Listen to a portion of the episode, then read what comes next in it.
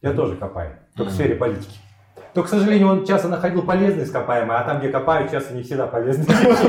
Патриотизм это некая такая морковка. Ну на минуточку же, братан, ну что ты? Кто бы там ни был, задаст себе вопрос. Вы откуда? Взять, как мы говорим, свои яйца в руки, извиняюсь за выражение, да, и просто делать свою работу.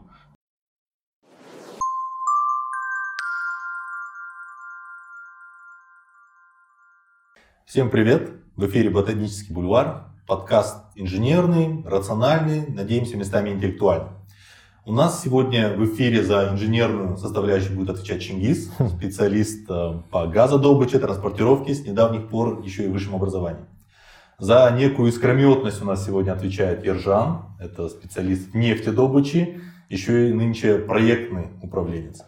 За определенную интеллигентность, э, в силу того, что у меня очки, должен был отвечать я. А Ахихат, ваш покорный слуга, также нефтяник, немножко графоман. Но, к счастью, у нас сегодня в гостях человек, олицетворяющий интеллигенцию Казахстана, голос здравого смысла Досум Сатпаев. Ой, Досум, спасибо за такую рекламу. спасибо, что присоединились Спасибо за приглашение в такой интеллектуально-технологический ботанический круг. Ну, мы подумали, раз нам нужны интеллектуалы, ну, мы инженеры, да, нам гораздо проще позвать человека, который интеллектуальнее всех нас вместе взятых. и Не-не-не, это сразу скорее не всего, может быть, испортит из другого сегмента. Вот, из другой среды. Я имею в виду, как бы, все-таки я не технарь, в отличие от вас. Ну. Потом, насколько я вот услышал, вы как бы политех заканчивали, да? Да, очень Пока- символично, что мы Да. в здании Сатпаева, на улице Сатпаева, и у нас первый гость. Да, да, довольно символично, Этого да. не могло не произойти. Это Сразу, тем более сразу мне такой, приятно. сразу такой казахский вопрос, не родственник ли?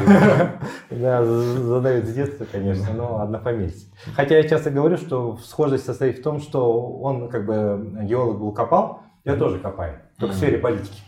То, к сожалению, он часто находил полезные ископаемые, а там, где копают, часто не всегда полезные. Да, вот, И наоборот даже, понимаешь? Это как редкоземельные элементы. Да, там там да. а, отнюдь не золото часто в политике бывает. Понимаю. И не очень редкие. Да, да. Хорошо. Ну, для начала, наверное, обозначим тему. Прежде всего, нам было бы очень интересно поговорить о, о такой тематике. Я немножко отвлекусь. В 1903 году некий Сидни Гулик писал о японцах. Эти люди вызывают впечатление очень ленивых и э, безразличных течению времени. Перематывая на несколько десятилетий вперед, в наше время японцы становятся олицетворением трудолюбия. Причем настолько, что у них есть термин «хороший», где можно буквально себя убить на работе. да. Мы, я сейчас не хотел бы говорить о том, как можно поменять нацию, но факт в том, что стереотип о нации поменялся за эти годы. То есть, если в начале 20 века не только Ситнигулик, а другие многие люди считали японцев ленивыми, безалаберными, сейчас, в начале 21 века, они совершенно другие. Именно представление мира о японцах совершенно другое. И, собственно, тема нашей сегодняшней беседы, я надеюсь, будет о том, что как нам поменять впечатление мира, и прежде всего, наверное, свое собственное, о нашей нации, что для этого нужно сделать. Ну и по старшинству, конечно, хотелось для начала определить- а, обратиться к ДОСМу, чтобы обозначить какие-то основные качества, потому что тема очень широкая, нужно какие-то буллет-поинты вначале указать. Да, тема на самом деле очень интересная. Еще раз спасибо за то, что пригласили, потому что впервые в таком формате участвую, на самом деле. И в первый раз, кстати, обсуждаем такую тему. Тему, связанную не только с Казахстаном, но вот на глобальном уровне, как государство становится брендами нации. Вот, кстати, вот перед этой встречей мы с Акикатом говорили, да, и как раз вот обсуждали, может быть, тоже книги какие-то принести, которые, как бы, может быть, было бы полезно предложить зрителям вашего, вот, это канал же, YouTube канал, да? Да. канал, который могли бы их тоже почитать и частично найти ответы на этот вопрос. Вот э, я принес книгу, покажу, вот, э, мне тоже подарил автор э, Рахимбек Абдрахманов, да, так и называется, как нации становятся брендами. Предвосхитил. Предвосхитил, да, то есть настолько интересная тема на самом деле, и пускай книга небольшая, но она очень познавательная, не буду как и спойлить, да, вот, лучше ее почитать. А, но вот то, что вы задали и начали с Японии, на самом деле вот это странно, потому что все-таки, если брать начало 20 века, в Японии уже началась эпоха Эдо. Ну, знаете, эпоха, Да, да, да, конечно, конечно. технического Да, прогресса, то есть, когда, в принципе, в начале 20 века Япония, на самом деле, она уже была не такой средневековой, как вот, э, вот там в середине 19 века. Потом не стоит забывать, что в 1905 году, помните, когда была русско-японская война, Россия потерпела поражение, Порт-Артур. Мгм. Это был очень интересный пример, когда гигантская империя Мгм. в морском сражении потерпела поражение от э, японской. Там весь. Балтийский флот практически Вот, потопили. да, то есть это был шок для всех. Именно тогда, кстати, вот в 1905 году многие западные державы вдруг обратили внимание на Японию и поняли, что там вырастает новый тигр, да, ну, азиатский тигр. Вот, поэтому, конечно, я думаю, что вот этот тезис этого человека, то, что японцы ленивые, это, скорее всего, было все-таки отголосками вот этого западного снобизма. Можно я Такой здесь западный, да. Я тоже сначала так подумал, Да. но этот человек, он провел 25 лет в Японии, пре- преподавал в Да. университетах, а вернувшись в США, он ратовал за равноправие азиатов ну, с белой нацией. Поэтому ну, очень сложно его обвинить в какой-то предвзятости. Возможно, да, но просто он, он слишком, он слишком общее дал определение всех японцев. Да, я уверен, что это как согласен. странно, что все японцы, да, как бы были ленивые. То есть, извините, страна, которая уже там начала промышленную революцию совершать, да, в азиатском всем регионе.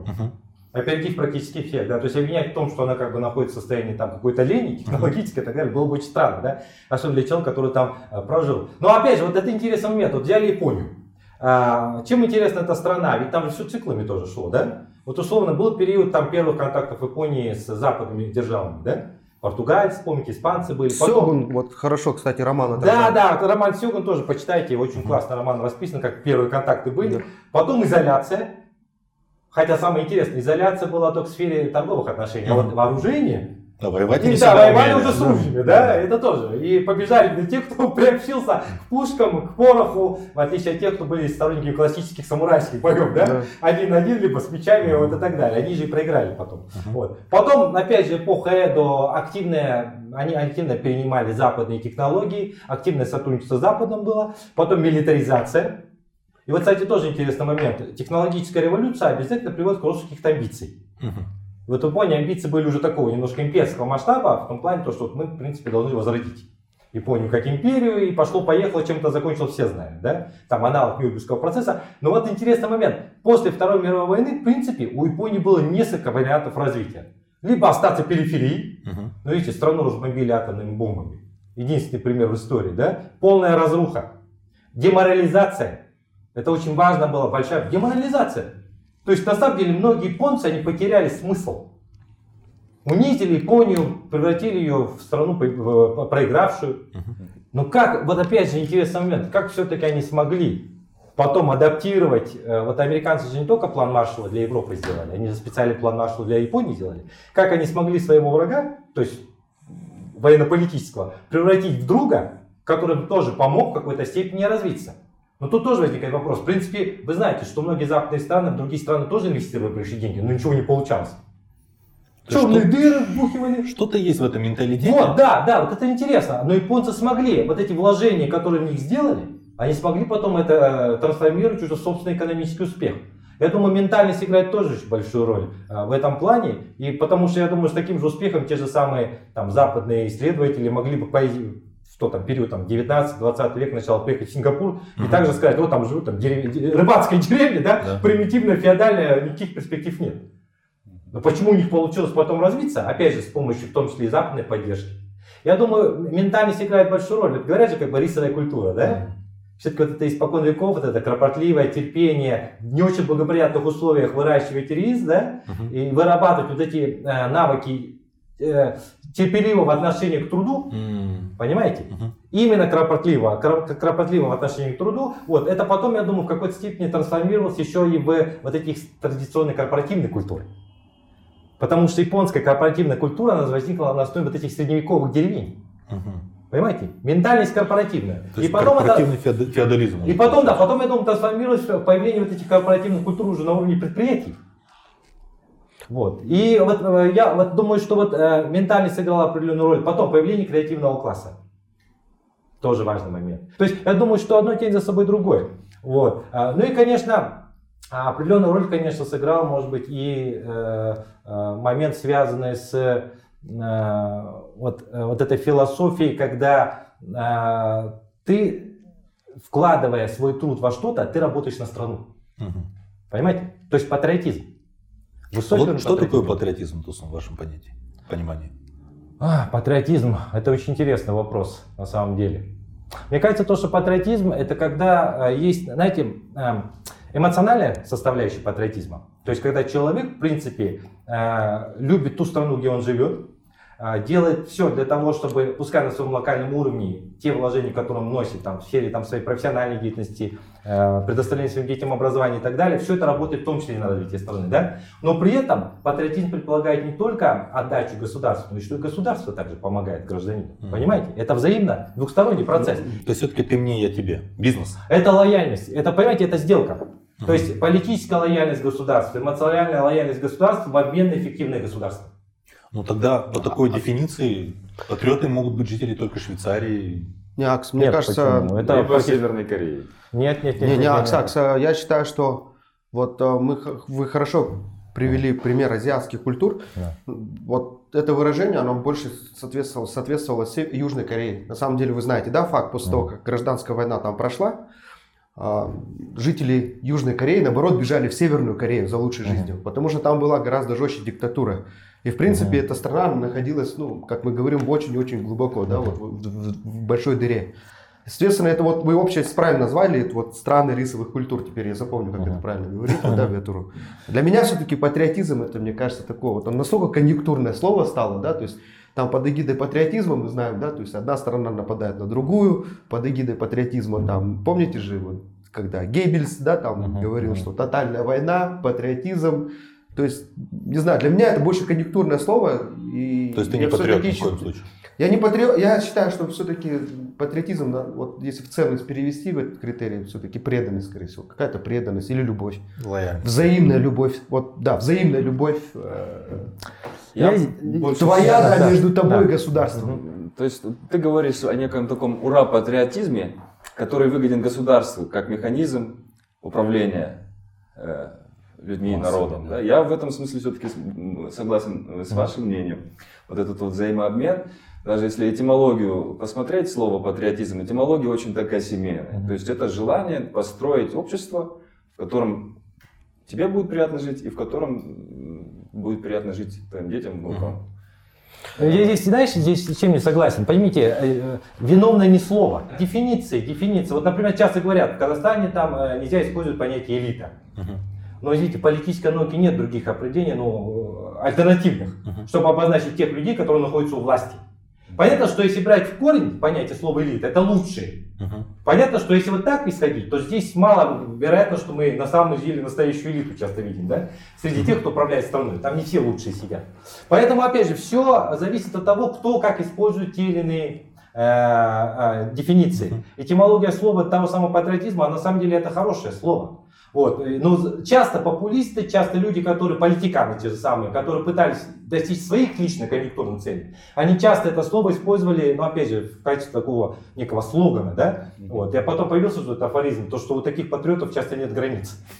Да? Да, да. Но, поэтому виновато не само слово патриотизм, а виновато то, что часто вот именно конъюнктурные политиканы пытались это слово в своих интересах использовать, эту дефиницию, опять же, преследовать свои личные интересы, не думая ни о народе, ни о перспективах государств.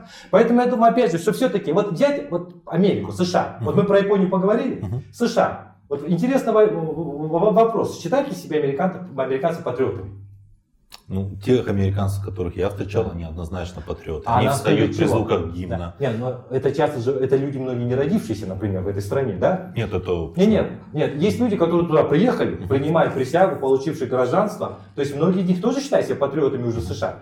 Почему? То есть я не говорю про исконно, скажем так, коренных американцев, А, хотя окей. тоже вопрос очень спорный, да, то есть, кто там коренной, да, индейцев не так много осталось, но в принципе те, которые там уже пятое, шестое поколение. Мгм. Но, но вот почему те, кто приезжает в Америку, хотят получить американское гражданство и стать частью американской культуры, почему они уже становятся патриотами Среда, Америки? Среда, соответственно. Опять же, опять же, они хорошо понимают, что попали в страну, где в принципе есть равные возможности. Мгм. Понимаете? Мгм. Страна более-менее создавшая равные возможности. Да, там есть свои олигархи, там есть своя элита, там есть свои, скажем так, э, извините, там Гарварды, Лига Плюща, куда тоже не все будут попасть. Э, Много всяких есть э, таких невидимых потолков, да. Но все-таки, в отличие от других систем, там каждый гражданин, вне зависимости от национальности, вероисповедания и так далее, он имеет шанс. Имеет шанс. Американская да, мечта. Да, американская мечта. Американская мечта это тоже самый патриотизм. Но эти американская мечта, у них в чем отличие от других стран. Вот вы говорили, да, в Северной Корее. Мгм. Северная Корея это типичное, вот я бы назвал это полурелигиозное общество. Понимаете? У них патриотизм базируется на религиозном объяснении там Ким Ир Сена и всех его потомках. Ну да, даже календарь Да. А в. Америке патриотизм базируется на определенных материальных интересах в том числе. Я люблю эту страну, потому что эта страна меня защищает. Она обеспечивает мне определенные гарантии в рамках своей конституции, свобода слова и так далее. И более того, она дает мне зарабатывать. И, и позволяет моим детям в какой-то степени в этой чувств- стране чувствовать себя тоже э, нужными и иметь перспективы. То есть это многослойный пирог на самом деле. То есть вы говорите про шанс, который они видят. Значит, Да. патриотизм это некая такая морковка, свет в конце туннеля, да, который государство показывает, но в то же время, по прошествии определенного времени, это не должно быть так, что эта морковка все никак не приближается, да, и этот свет, он где-то там так, все так же далеко. Тогда уже человек начинает обманываться в своих надеждах, и уже о каком-то патриотизме э, речи быть не может. Нет, а здесь опять же многослойный пирог. Э, Здесь все связано к- с конкретными рациональными вещами и эмоциональными. Ведь патриотизм это не просто чистая эмоция, здесь и рационал есть. То же самое, это не чисто рациональный какой-то интерес жить в стране, где хорошо только. Да. Да, только потому, что здесь хорошо нет. Здесь еще эмоциональная составляющая. Опять же, вот если взять на Казахстан, последний самый негативный тренд, который наблюдаем, многие уезжают из страны. Молодые люди. Это называется протест ногами, да? Почему уезжают? Вопрос. В принципе, опять же, э, многие уезжают в том числе по причине того, что считают, что в этой стране не могут себя реализовать. Считают ли они себя патриотами? Возможно, считают себя патриотами. Они хотели бы в этой стране остаться. Но ведь они же думают уже о будущем своих детей. Здесь альтернатива. Возьмем Китай, да? Мы знаем, что Китай пережил сперва первую гражданскую войну между Чан Да. Кайши и Мао Цзэдуном. Потом ее Япония оккупировала, практически Да. пол Китая вырезала. Потом война закончилась, обратно началась гражданская война, да, там, то есть 2-0. И, соответственно, вот когда смотришь и читаешь эти истории про китайцев, да, которые воевали с двух сторон, в принципе, там не было никакой среды, никакого прогресса и ничего, да, то есть было надо выживать. Но был какой-то вот патриотизм с двух сторон. И он был не основан ни на каких э, политических составляющих, потому что их по, по- по факту не было. Была просто вот тупо одна идея с одной стороны, правильно же, Мгм. Дасыл? Вторая идея с другой стороны. Потом мы знаем, гражданскую войну выиграли коммунисты. В коммунизме там, ну, те условия, которые послевоенные были, они совсем не предполагали никаких, э, скажем Морковок. так, э, да, морковок, и даже, они даже не знают, что такое морковка. Вот вы говорите, нет морковки. Извините, любая идеология все равно предлагает какую-то морковку. Извините, советский народ все время говорили о том, что вот-вот будет коммунизм. Да. Вот оно, светло, это морковка. Да. Это морковка. Извините, когда сторонники например, либерализации, помните, были, да? Давайте создадим там союз- свободный рынок, вы будете жить очень хорошо, все будут равны и так далее. Но вот в условиях после развала Советского Союза под лозунгом либерализации здесь просто поделили собственность, да? Но ведь морковка тоже была. Я, Поэтому- не- я чуть да, неправильно да, перефразировал вопрос, я прошу прощения. Вот а, мы же знаем, да, вот если возвращаясь там к любой азиатской культуре, вот я имею в виду фанатичность какую, вот, ну, Сугуна, да, если вспомнить, там, к примеру, не, не выполнил вовремя поручение, иди в Париже, вот, не выполнил там государственную программу в Париже, вот, да, причем дедлайн там буквально в смысле звучал. То есть я имею в виду, что там человек, в принципе, не предполагал, что у него морковка в конце жизни будет, что он, ну, допустим, стандартный человек. Я сейчас не беру даже революцию. Идеологию. Вот есть какая-то идеология. Стандартный человек пошел воевать за эту идеологию, да, или там бороться, или менять науку, делать какой-то научно-технический прогресс.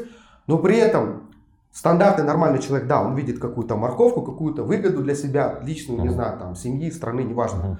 А там же был фанатизм, то есть люди там, я не знаю, бегали над зоты, взрывали себя, то есть там умирали действительно на работе, да, то есть там... Ты Чингис то есть имеет в это- виду жертвенность? это какая-то вот, да, вот нет, это какая-то фанатичная да, жертвенность, которую не объяснишь ни какой-то материальной выгодой, ни идеологией даже, в принципе, потому что... м, Так вот, в том-то и дело. Одно тень за собой другое. Почему люди умирали ради государства и шли на смерть? Потому что они себя ассоциировали с государством, Мгм. Который считали своим, который им обещало и дает что-то. Понимаете? Ведь это, извините, то есть при Советском Союзе, помните, во Второй мировой войне, сколько было, да? Там людей, которые тоже, скажем так, и э, шли на смерть, и на доты бросались и так далее, да? То есть, опять же, потому что они считали, что умирают из-за Сталина, Мгм. умирают из-за Советский Союз, естественно, умирают из-за свою семью, да? То есть это было все взаимосвязано у них. То есть эмоциональная составляющая, но при этом они все-таки считали, что считают, считали себя частью вот этой советской системы и модели, да? Которую считали самой лучшей в мире, и которая, как они считали, будет образцом для подражания для всех других стран. Потому что дала им больше, чем, например, если они жили где-нибудь в капиталистическом мире. Понимаете? Вот. Здесь я хотел бы немножко вернуться к нашему предыдущему разговору Мгм. о том, что есть определенные качества у наций, в том числе успешных японцев, американцев, которые нам возможно, стоит скопировать, а возможно нет. Э, Я предлагаю поговорить об этом. И вот пример э, моего личного столкновения с японской культурой, это я провел буквально неделю в Токио. Экраны цифровые, роботы, все это, туалеты с этими 20 кнопками, да, это все Умнее очень даже, чем здорово. некоторые люди, да? Да, это здорово. Да. Но больше всего меня поразил крючок для зонта рядом с писсуаром. Мгм. Этого я не видел нигде, ни в Европе, ни в Америке. Меня поразило мышление, когда человек, который создавал дизайн этого клозета, задумался, что придет человек с мокрым зонтом, ему будет некомфортно его положить под мышку или вот прислонить к стенке. Давай я ему сделаю крючок. То есть у японцев настолько м, развит инстинкт, наверное, даже это можно назвать, а, предвосхищение того, что может захотеть другой человек. И как бы этому японцу сделать так, чтобы постороннему совершенно человеку было удобно, комфортно, не добавить ему стресса в жизнь. Ну, это быть, он в возвращаемся- первую очередь думает о том, как, как, как, э, как сделать так, чтобы было комфортно мне, да, то есть он сам потом будет пользоваться. Наш человек. туалетом. Нет, нет, нет. Он думает все-таки о других. Мгм. Он построил и уехал. Он построил тысячи таких туалетов по стране и забыл. Наш человек, он тебя подопрет твою машину и убежит в магазин, ну на минуточку же, братан, ну что ты. То есть он не думает о том, что он создаст неудобства. Причем делает это абсолютно искренне, Мгм. не из-за какой-то злобы, а просто даже не думает о последствиях. И вот, вот эта разница в менталитете меня поражала и поражает. А, и вот какие качества, Ну, мне бы вот так. хотелось задать вопрос, вы бы хотели видеть в наших согражданах, которые привели бы нас к какому-то успеху? Акс. Значит, сколько населения примерно Японии было? Ну, больше, чем в России, примерно, да, как в России, Акс? А территория там очень маленькая. И в стране, где единственное место уединения может быть и это туалет, я думаю, в таких стесненных условиях оно как раз может быть к какому-то креативу и к тому, что люди должны более-менее друг друга Нет, уважать и дружить. высокая плотность населения, она стимулирует к тому, чтобы люди научились жить... э, Ну, как-то да, делать такие крючки в таких Не, не местах, только, чтобы это... не, не быть, только, так? не только. Это вот тоже интересный момент. Э, Это имеет корни в самурайской культуре. Понимаете, э, в тот период э, каждый следил за своим поведением словом.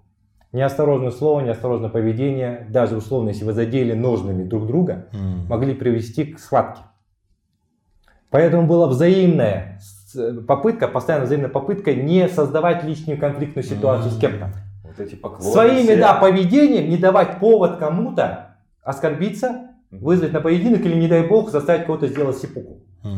То есть доходило, бывали, вот если посчитать историю Японии, то есть доходили... 48 Ронинов, вот хороший пример. Ну, это вы берете такую классику, но были моменты абсурдные даже, когда, то есть когда условно два самурая проходили, ножами задевали мечи и тут сделали сипуку. Это считалось оскорблением, то есть взяли, задели. Оба. Оба, да, они даже схватку не стали, просто сделали сипуку. То есть э, доходило до этого. Поэтому вот эта самурайская культура, когда ты должен уважать и другого, и себя при этом, Мгм. не создавать на пустом месте ненужные конфликтные ситуации, вот, это все повлияло на том, что э, японцы, вот с точки зрения даже своей вот исконной культуры, всегда создают, э, пытаются создать такие условия, чтобы не было каких-то вот э, поводов для неудобства. Трение, да? Без разницы для кого? Для себя сейчас, для иностранцев, да? И это вот до мозга костей впиталось в них. И поэтому вот это их знаменитое гостеприимство, например, Мгм. Да? То есть, когда они при любых условиях рады. Потом вот это их желание постоянно, вот условно, если вы в Японию приезжаете, а, обязательно у вас есть друзья, и вы дарите подарки, это автоматически предполагает, что он обязательно должен сделать что-то в ответ. М. Потому что если он этого не сделает, это значит, получается, он э, оскорбил вас. М. Поэтому вот часто советуют, если вы приезжаете в гости к японцам, никогда не дарите супер дорогие подарки. Потому что ему нужно в ответ подарить не меньше подарок, понимаете? Он считает это обязанностью. Как Это у нас что- казахов, интересно. Да, прям. ну, ну, вот, вот, вот книгу, кстати, вот эту я издал, Мгм. вот книгу вот, «Нацуковка. Другая Япония». Здесь есть глава как подарки. Дарят японцы. Он очень сильно похоже, кстати, вот на э, наши казахские традиции. Тут очень многие похожие моменты есть. Вот, щепетильность какая-то и так далее. Обижаться могут. Вот, опять же, если там подарки немножко не те, какие ожидали. Поэтому э, э, вот это тоже имеет корни именно вот в этой средневековой Японии. А, нет, у меня вот такой вопрос. Зусим. Вам не кажется, что получается тот опыт, который, тот период, который Япония прошла еще в средневековье, Да. да, мы сейчас проходим его. То есть самурай в доспехах, который задевает другого самурая меч, кон- кон- концом меча, и у них начинается конфликт. Это нынешние наши люди в автомобилях, которые цепанулись бамперами и устроили разборки на дорогах. Да?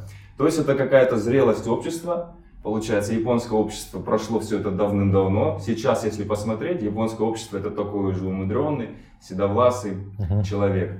А наше общество, получается, эти этапы проходят только сейчас, и мы, по сути, не знаю, если так дальше продолжать такое сравнение, какой-то такой вот буян, подросток. Ну, в принципе, да, есть схожие моменты. Кто-то называет там Казахстан неким аналогом Дикого Запада, да? Ну, На самом деле, да, вот эти салунные разборки и прочее, где законы не действуют, да, где прав больше, у кого больше прав. В свое время Америка через это тоже проходила. Ну, помните, да? Япония то же самое прошло. Да? Все прошли. Да, все прошли. То есть мы, ну видите, как бы все-таки Советский Союз создал такую довольно э, жесткую репрессивную систему, да, где многое из того, что могло бы развиваться эволюционно, либо было загнано глубоко в угол, либо было уничтожено. Мгм. Вот. Конечно, опять многие говорят, при Советском Союзе многие аграрные культуры, феодальные, вырвались там в индустриальные, но они не прошли вот необходимые этапы эволюции. Мгм. Понимаете?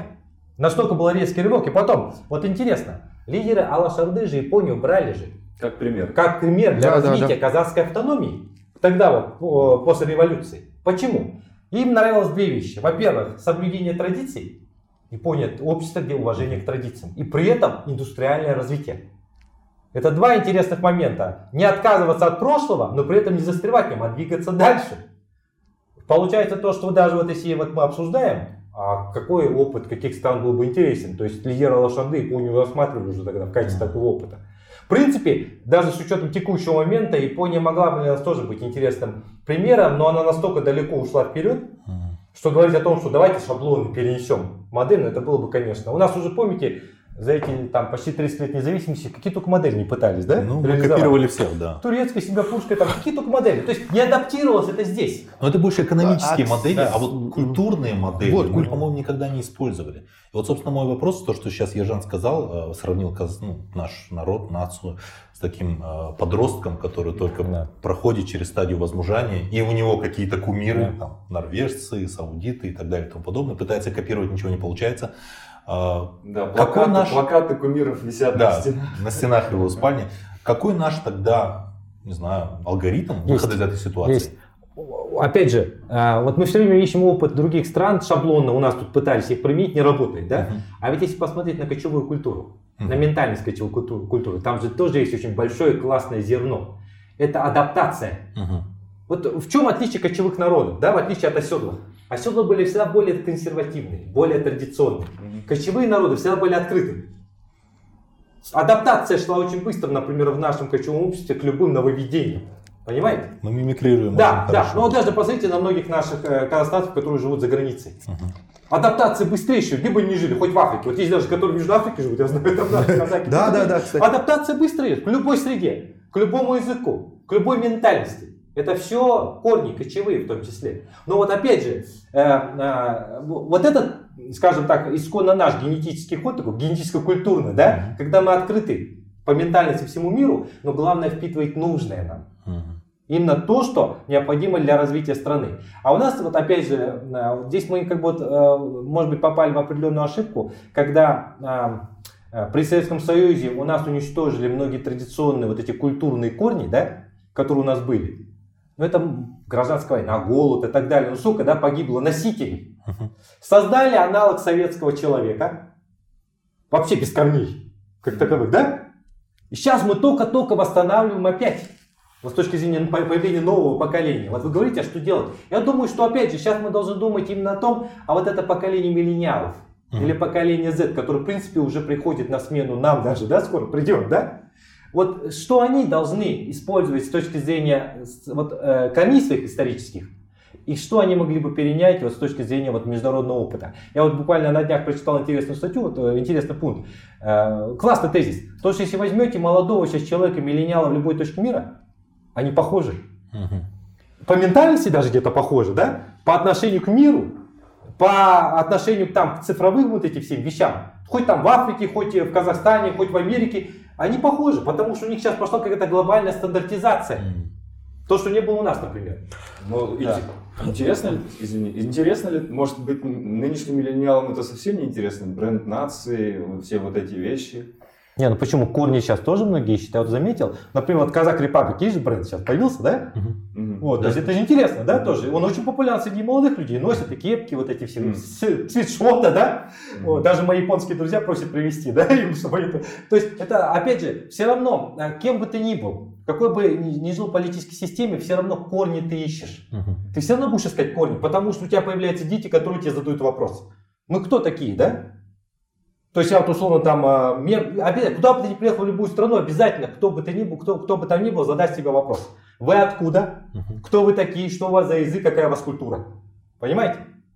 Может, я конкретизирую вопрос? А какие все-таки качества мы должны тогда перенять? Мы хорошо адаптируемся, мы мимикрируем под всех, но дол- должен быть какой-то шаблон. Два, три. Ну, вот есть Абая рецепт.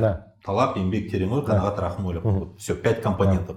Мы бы к этому что-нибудь добавили? А, Если брать вот скандинавские страны, у Макса Вебера вот это известный вот тезис о том, что протестантская культура, она позволила именно северным странам мощнейший рывок экономически совершить от южных стран. Мгм. Та же самая Италия и так Да, далее, да. где вот именно была католическая вера. Почему? Потому, он назвал протестантская этика. Протестантская этика базировалась на очень простом принципе. Трудолюбие и аскетизм. Мгм. То есть ты зарабатываешь деньги для развития своей семьи, без всяких ну, вот этих понтов, Вот о роскошества чем и так говорю, далее. вот про да? этот фанатизм я и Протестантская говорю. этика, понимаете? И почему скандинавские страны рывок мощно сделали? Потому что там каждый человек, работая на свою семью, делая ее богаче, делает страну богаче. Мгм. Понимаете? Вот. Если там брать ту же самую Южную Италию, да, вот, э, или другие южные страны, Греция и так далее, да, вот, которые даже если взять Грецию вот уже в наше время, помните, кризис какой был Да. колоссальный, именно в Греции, именно в Греции. Вот, ведь спасали всем Европейским Союзом. А вот Китай, здесь намного все сложнее, чем кажется. Потому что, извините, э, там до прихода Мао, если брать там тысячелетнюю, там, тысячелетнюю историю Китайской империи, чего там только не было. И монгольское нашествие было. То есть, но что всегда было в основе китайской культуры? Конфуцианство. Ну А или в чем- Лао Цзы. Не-не, конфуцианство. Конфуцианство. И там много. И Да. даосизм был, и Лао Да. И конфу- но конфу- конфуцианство базировалось на принципе таком же, как и протестантизм. Мгм. Ты должен работать, трудолюбие и богатеть. Мгм. В традиционной культуре китайцев богатый человек это не враг. И даже Мао Цзэдун, пытаясь это все уничтожить, даже он проиграл. Извините, Дэн Сяопин пришел, что он сделал? Работайте, богатейте за себя. Понимаете? И сейчас мы видим появление в Китае уже олигархов из среднего класса, потому что традиционная культура Китая всегда базировалась на том, что ты должен э, активно, э, скажем так, богатеть сам, помогать своей семье. Естественно, что это автоматически и расширяет круг тех людей, которые будут с тобой работать. Такой мультипликативный эффект. Поэтому вот к вопросу опять же о том, вот, э, что необходимо, э, э, например, нам, да? Э, Ну, во-первых, мне кажется, то, что здесь все-таки все замыкается в э, отношении к труду. Мгм. Это очень важный вопрос. Отношение к труду. В течение долгих лет у нас отношение к труду было, ну, скажем так, такое немного извращенческое, да? Люди работали на государство, Мгм. особенно при Советском Союзе. Но государство же обеспечило хорошие социальные лифты ДОСам. Это же ну, тоже факт. э, ну, скажем так, как э, хорошие социальные лифты. То есть, извините, э, Ну, справедливый. на определенный период времени это работало. Мгм. Отсутствует чувс- чувство владения, Да, чувство собственности. да, да. То есть, опять же, это очень важный момент. Как бы даже при Советском Союзе не пытались убить частную собственность, извините, все равно вот это лежит внутри каждого человека, да, что у него должен быть собственный, э, свое приватное пространство, да. Квартира, быть, да. Да, собственная деятельность, которая не зависит от кого-то, которую могут передать детям, понимаете? Мгм. То есть, опять же, Советский Союз почему развалился? Потому что стали люди получать доступ уже к тому, что происходит в этом загнивающем Западе, и там они стали сравнивать. Мгм. Что нам дает государство здесь, а что получают люди там сами. Мгм. И получают там гораздо больше сами, да? И поэтому, но отношение к труду, к сожалению, здесь, в Казахстане, тоже у нас очень такое специфическое. Люди Сейчас, хотят получать много, но при этом не работать. И сразу. Качественно, и сразу, и побыстрее. Кстати, это тоже молодых людей касается, да? Прийти на работу, побольше зарплату, ну и поменьше напрягов. Досам, вот вопрос еще такой. Давайте, если вспомним тот же самый Китай, да? Как там АКС, Ержан, возникла нефтегазовая отрасль, когда был большой энергетический голод в Китае, м, первая нефть начала добываться на месторождение Дацинк. И, Данцинк. И скважины, естественно, в то время бурились чуть ли не вручную, да, как мы говорим по-китайски, да, то есть Да. там делалось все практически без какой-либо механизации. И был интересный такой случай, когда буровой раствор начал застывать. Туда Ван Динзянь такой вот, один из глава буровиков, главный буровик, это что, ну я не буду сейчас называть профессию, вот главный буровик прыгнул в этот чан с- цементом, с буровым и начал его своим собственным телом мешать. И благодаря этому эта скважина заработала. И вот если вы будете в Пекине, зайдете Мгм. в центральный офис компании SNPC, вот как раз Мгм. ванна этой фигуры стоит. Я думаю, вот это было, было, кстати, во времена Мао Цзэдуна. И вот тогда я вот погрузился в мысли Вана, да, то есть как бы думаю, вот э, тогда не было мотивации, да, как сейчас, что ты там вовремя скважину сдашь, тебе дадут какие-то там премии, да, KPI выполнишь и так далее, и так далее. У человека вообще, в принципе, даже понятия KPI не было. Вот двигался, вот эта вся отрасль строилась за счет какого-то некого такого фанатизма, да, то есть вторая часть, вот возьмем Сатпаева, да, далеко не будем ходить, Каныша Имантаевича, да, человек больной туберкулезом, мы все знаем, да, то есть он Мгм. переносил очень большие последствия. А, Поехал в Жесказган, где не было там в радиусе 200-300 километров какой-либо цивилизации вообще. И с ним поехали целые там экспедиционные бригады, да, то есть, как мы говорим, геологические партии и так далее, и так далее. Вот все-таки же был какой-то пласт людей, Досан, да, в каждой стране, Китай, Казахстан, да, если взять коммунизм, которые вот как-то двинули нашу нацию, да, то есть э, какому-то хотя бы, ну не хотя бы, а прогрессу, да, то есть. Но это и- то, что я назвал креативный класс. Он появляется Да. в разных странах, даже при разных системах. Отличие только в количестве этого креативного класса. Мгм. При, Совет- при Советском Союзе он тоже был. Понимаете? То есть, э, опять же, э, э, Советский Союз, он четко и конкретно понимал, что ему необходимо новое поколение ученых, управленцев, вот, и вкладывал деньги, кстати, Советский Союз во все это. Сатпаеву не давали денег Но, вообще не, практически. но опять же, именно с точки зрения, например, подготовки образовательной и так далее, создавали институты, правильно? Академии. Академию же наук тоже создали здесь, в Казахстане, где Каныш Имантаевич стал вот как раз президентом. По его инициативе. По его инициативе, да. То есть, ну извините, не было бы там желания, могли бы и не давать, не создавать, да? Да, да, То есть, да. опять же, я и говорю, что исхожу из того, то, что даже в любой системе необходимы люди, которые могли бы, опять же, э, вкладывать свой энтузиазм и тот же самый патриотизм, могли бы этой системе помогать в том числе и развиваться, да? Вот. И самое интересное, что, опять же, э, вот в чем именно э, заслуга и э, Каныша Сатпаева и других таких людей, да, которые, кстати, благодаря которым сейчас вот э, современный Казахстан тоже держится. Вот многие нефтяники, которые открыли, да, свое Да, все держится. Да, да, да, это еще идеологии. При Союзе открыли, да? Да, идеология, которая была... Идеология это советская в основном, Да, да, да, вот, да. то есть то, что при Советском Конечно. Союзе, да, вот, то есть э, в чем их была заслуга? В том, что эти люди на самом деле действительно работали, они работали с одной стороны, потому что это им нравилось, они до мозга костей были э, энтузиастами, профессионалами. Вот, понимаете? мне кажется, это слово, Да. которое ты искал. Энтузиасты, профессионалы, не фанатики, энтузиасты, профессионалы. Им нравилось заниматься тем, чем они занимались. И с другой стороны, это была тесная связка с интересом государства. В чем отличие, например, даже от того, что было при Советском Союзе? Э, Там уровень энтузиазма в сцепке с профессионализмом был на, на- на порядок, на голову выше, чем сейчас. Энтузиастов в Казахстане мало. Они есть. Но извините, энтузиастам нужна и поддержка тоже какая-то. Они не могут в течение многих лет только на одном энтузиазме жить, да? Вот э, у нас есть, я думаю, сто процентов, если пос- посмотреть по всему Казахстану, во многих регионах у нас есть свои кулибины. Даже потенциальные Стивы Джобсы, Цукерберги, сто процентов, изобретатели. Они живут там в своих регионах и так далее, э, делают какие-то разработки, даже есть патенты. Приходят куда-то с просьбой поддержите.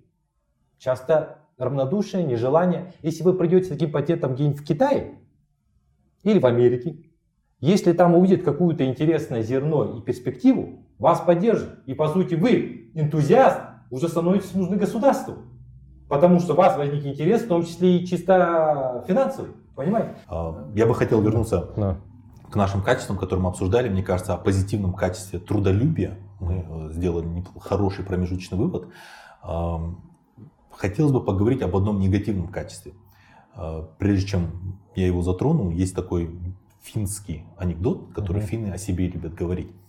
А, Если бы, говорят, американцам дали задание написать книгу о слонах, они бы написали книгу «Как заработать на слонах». Если бы дали задачу написать книгу немцам, они бы написали два тома дотошной, педантичной, научной публицистики о повадках, о зоологии и так далее. Французы написали бы что-нибудь о философии слонов. Финны написали бы книгу, что слоны думают о финнах. То есть они очень на себе зациклены.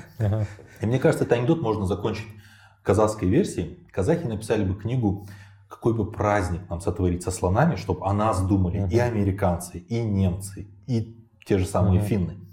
А, Мне кажется, у нас очень большая, а, Озабоченность. озабоченность тем, что нас думают другие люди. И мы все это хотим решить, эту проблему, посредством праздников. Причем нельзя, наверное, даже грешить на государство. Имиджевые проекты, конечно, все набили оск- оскомину, но мы же это делаем на уровне семей, нашими тоями, Мгм. юбилеями. Почему казахи не богатеют? Потому что тратят 80% сбережений на показуху. То есть все, что мы могли бы заработать нашим трудолюбием, мы, в принципе, бросаем на ветер. Вопрос к вам, господа. Что можно сделать, чтобы вот эту вот привычку к позерству, к понтам искоренить в нации? Но это не только здесь, в Казахстане. Вон в Таджикистане Мамали Рахмон запретил проводить роскошные свадьбы. В Узбекистане Узбекистане, да. такая же тоже, да. Я думаю, здесь, понимаешь, здесь не надо какие-то проводить э, такие, знаете, насильственные меры по запрету. Это не работает, мне кажется. прежде всего. Не-не-не. Я опять же, знаете, я вот с точки зрения эволюционного развития считаю, что в любом, в любом случае приходит новое поколение. Мгм. Оно сильно отличается даже от нас с вами. Вот поколение там цифровое, да? У них другое, другое отношение к потреблению. У них другое отношение к системе в целом, да? У них другое отношение к миру. То есть у них легко сорваться, уехать куда-то там, не думая, потому что никакая разница, да? То есть они на ментальном уровне еще говорю, похожи на своих сверстников в других странах. Когда рано или поздно это поколение, оно будет иметь, будет большинство, у них и отношение будет другое к таким Мгм. вещам. Понимаете? Я понимаю, что у нас тоже любят понты, там последний там iPhone купить, да, в кредит и ходить. Но при этом все-таки у них и другое отношение сейчас в целом. То есть они не готовы там, например, большие деньги тратить там на покупку квартиры, например, да. Считают лучше... Свадьбы пот- там вот эти. Да, да, да, лучше потратить на путешествие, на впечатление. То есть вы считаете все самым Я само думаю, собой? все само собой, да, это уляжется. Даже все равно посмотрите вот на э, вот молодое поколение, многие даже вот не стараются быстро семью создать. Обрати внимание, да?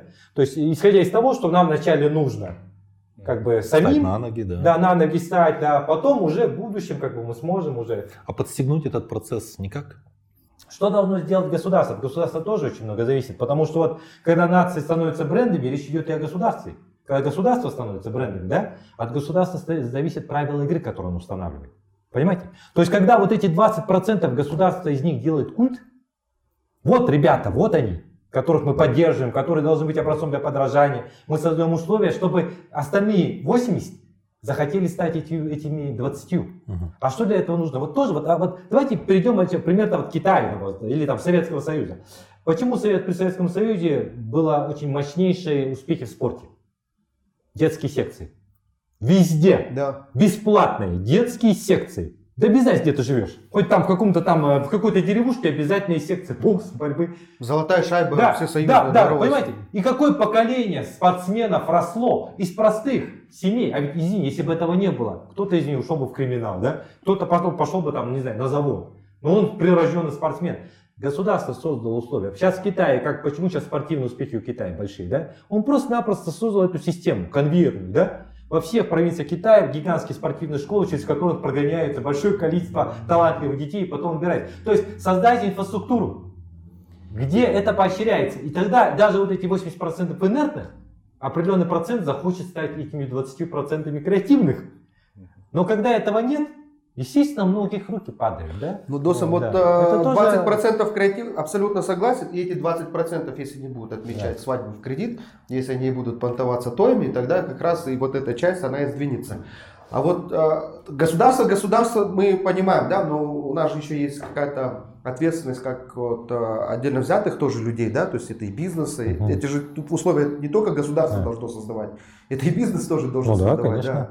да. То есть я все-таки Акс имел в виду, что вот, да, из какой-то вот этой части людей сделать брендами, то есть как бы показателями успеха, да, это успешный кейс человека. И если эти люди там действительно не отмечали свадьбы, не организовывали то, и вот вся масса остальных людей будут видеть поведенческую модель жизни, если это еще будет активно пиариться, да, я надеюсь, что может быть это радикально уйдет быстро.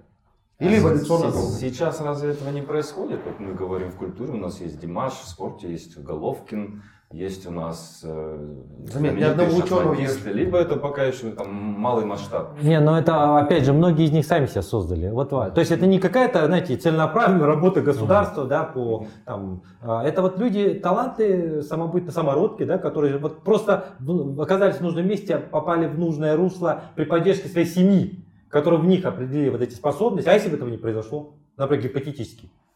То есть это воля случая выходит какая-то. А здесь не должно... Не системный так быть. подход, Да, да? не Это системный не подход. системного Да, подхода. не системный Мгм. подход. Вот, поэтому, мне кажется... Господа, давайте какой-то промежуточный итог подведем. Мы, кажется, пришли к общему мнению, что нужно ориентироваться на трудолюбие. В этом был основной секрет успешных наций, который мы пытались с э, переменным успехом копировать, эти скандинавы, китайцы и так далее. Также мы все-таки определили какие-то негативные качества. Вот это наша склонность к позерству и то, что Абай говорил, бикер маша шпак. Теперь все-таки хотелось бы вернуться вот к каким-то корням, э, к нашей оси, да, национальной характеру. Как вы считаете, я у каждого из вас прошу, какие все-таки дополнительные качества нам стоит приобрести те, которые у нас в данный момент отсутствуют, и от каких, от какого одного качества стоит однозначно избавиться из тех, что у нас прямо однозначно присутствует. да? То есть по росту на этот раз, Ержан, как ты думаешь? Ну, мне э, сложно сказать, прямо так вот выбрать, да, одно-два качества приобрести, одно качество убрать, и все, все будет ништяк в шоколаде. Не знаю, мне кажется, во-первых, вот эта вот знаменитая фраза «расслабиться», получать удовольствие, то есть вот, вот эта вот озабоченность должна исчезнуть. Мы говорим про бренд нации, но бренд нации появится, когда мы перестанем слишком сильно заморачиваться о том, что о нас думают, эм, как мы выглядим в глазах мирового сообщества и так далее.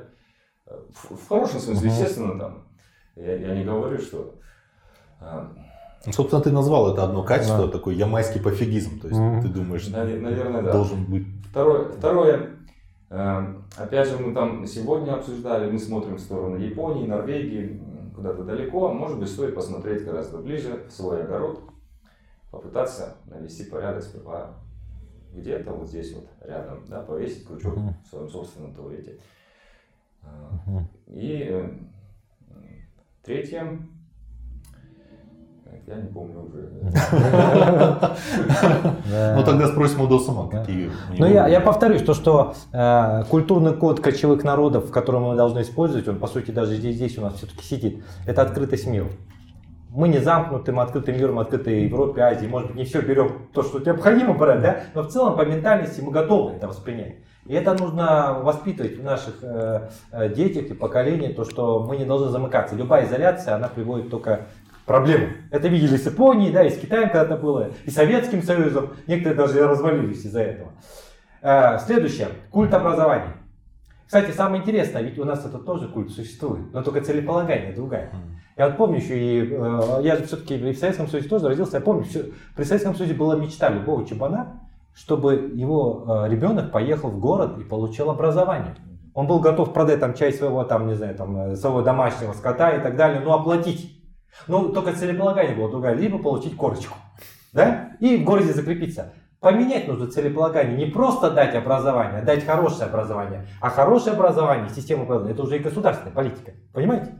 Можно по, там, ребенка отправить, отправить в наш университет, но если, извините, он не соответствует определенным, скажем так, высоким уровням да, э, стандартов э, в системе образования, и, в принципе, государство не, не заинтересовано этот университет, эту планку повышать, то получается, человек, получив диплом, никому не нужен. Ни государству, ни бизнесу и так далее. Э, Культ э, созидательных личностей. То, что мы должны здесь культивировать, именно созидательных личностей. О чем мы уже говорили. И культ труда. Тоже о чем я говорил, да, культ труда тоже должен быть. Именно созидательного труда. Не труд, как при Советском Союзе, здесь бы отработать там с 9 до 6, а потом хоть трава не расти. Еще и с работы что-то прихватить на всякий случай, да. Ну, это же не моя собственность, да, это государственная. А именно культ труда с точки зрения того, что любое твое вложение на своей, э, в своей профессиональной нише автоматически это делает твою страну сильнее. Понимаете? Когда человек будет связку эту иметь, что я работаю не только для себя, но в какой степени мой труд честный, э, квалифицированный, производительный, он помогает государству, это и помогло этим многим нациям вырасти, и государством стать сильнее. Так и японцы думали, и корейцы думали. Вот этот корейский лозунг, помните? Мой А, дом самый лучший на улице, моя улица Да, самая да, да, лучшая да. в городе, мой город самый лучший в мире, а страна э, в стране, Да. а страна самая лучшая в мире. И именно с дома идет, да? С этого локального э, проекта. Вот начни себя. Если ты начнешь, опять же, в своей профессиональной нише быть энтузиастом, который работает и для себя, и для своей семьи, автоматически ты работаешь и для страны. Но если ты, извини, работаешь только на себя с точки зрения того, чтобы эту страну грабить, то тогда нет перспектив ни у страны, ни у твоей семьи. Это такая вот диалектическая взаимосвязь. Чингис? Я ну, Я считаю, что наша нация очень великая, у нас очень большая история, как бы ее не убивали, да, и в советское время, и на самом деле это все еще с империи началось, когда мы ли- были тогда колонией. У нас очень богатая культура, у нас очень сильный народ, который пережил очень много мировых стрессов, и у нас великий потенциал, и я надеюсь, что этот потенциал стрельнет, как и Досом сказал, как и Иржан сказал, но нам все-таки сейчас надо просто не только ждать, э, скажем так, какой-то помощи от кого-то, от государства, от бизнеса, а просто взять, как мы говорим, свои яйца в руки, извиняюсь за выражение, да, и просто делать свою работу. Делать ее качество правильно, и тогда у нас будет какой-то прогресс. У нас должен быть какой-то свой уникальный путь, он и есть на самом деле. Я думаю, что сейчас вот эти сподвижки есть. Возьмем попкорн, да, Ержан, будем за- смотреть за этим. Я надеюсь, что мы достигнем успеха однозначно. У нас есть потенциал. Потенциал и все это, соответственно, я думаю, даст нам очень еще большой задел для того, чтобы лет через 30 в Японии какой-нибудь подкаст собирался и говорил, слушайте, там, а Казахстан добился таких-то таких-то успехов, может быть, что там можно у Казахстана, казахов скопировать? Ты, да, ты- вот ты энтузиаст, конечно, Не, с большой ну- буквой «Э». Мир держится Даже на мечте. Да, мир, мир держится на мечте. То есть я вот надеюсь, что она исполнится. Ну, мне, собственно, практически нечего сказать, потому что вы все уже сказали. Я хотел бы вспомнить одну историю. Я как-то лет 10 назад, получается, летел из Баку в Ахтау, и одной женщине стало плохо. Ботинки. А, Нас высадили с самолета. Естественно, в Ахтау никаких рукавов в помине нет. В этот автобус посадили. Э, Женщина на улице ждет скорой помощи. От скорой помощи все никак не подъезжает. Мы тоже никуда не трогаемся. И тут в автобусе начинается э, бунт. То есть местные вот азербайджанцы, бакинцы начинают колотить. Давайте откроем дверь, ее впустим, там действительно холодно, да, раз уж не ждем. И один из наших, эм, скажем так, авторитетных да, дядечек, э, ну, тех, у кого есть авторитет внизу и нос кверху, так высокомерно сказал, вы что шумите, она вам кто? И мне очень понравился ответ, такой яростный, знаешь, она наш гражданин. Я очень позавидовал э, бакинцам, э, что у них есть вот это чувство плеча, такая, что гражданин для них это уже святое слово. И на тот момент мне казалось, что у нас этого ну, не так много, что люди проходят, пытаются, живут своими проблемами, игнорируют э, людей, упавших на улице. Но вот после последних событий, когда там всем миром э, строили АРС, когда после Бикера там толпы пошли сдавать кровь, а у меня вот эта обида, наверное, немножко, она все-таки поутихла. Мне кажется, у нас есть это чувство плеча, у нас э, есть эта любовь к ближнему своему, э, гражданину. Другое дело, что, увы, все еще нужен призыв для того, чтобы эту самую любовь, э, доброту продемонстрировать. То есть, когда идет какой-то призыв в соцсети, тогда да, мы готовы всем миром э, показать, какие вот мы сограждане, патриоты с, большой, с больших букв. Но когда этого призыва нет, когда человек один, а на улице кто-то лежит в реке, вот тогда мы стараемся от- отвести глаза и пройти мимо. Поэтому, мне кажется, я надеюсь, что новое поколение будет другим уже, не настолько зациклено на себе, сколько на тех, кто рядом, по тем же улицам ходит, а, и относиться друг к другу с большим добром, с большим, с большей теплотой, любовью. И тогда, собственно, все будет хорошо, потому что технократия, экономика, это, конечно, здорово, но в конечном итоге успешная страна от неуспешной, мне кажется, будет отличаться культурой, прежде всего. Потому что невозможно быть умными, успешными, богатыми и при этом несчастными. А именно отношения определяют счастье. да. Ну, на этом, наверное, подведем итог. Досам, вам большое спасибо, что поучаствовали в нашей беседе. Да, интересная была дискуссия. Спасибо. Тема была такая глубинная. Спасибо. До скорых встреч. Да, всего хорошего, до свидания. До свидания.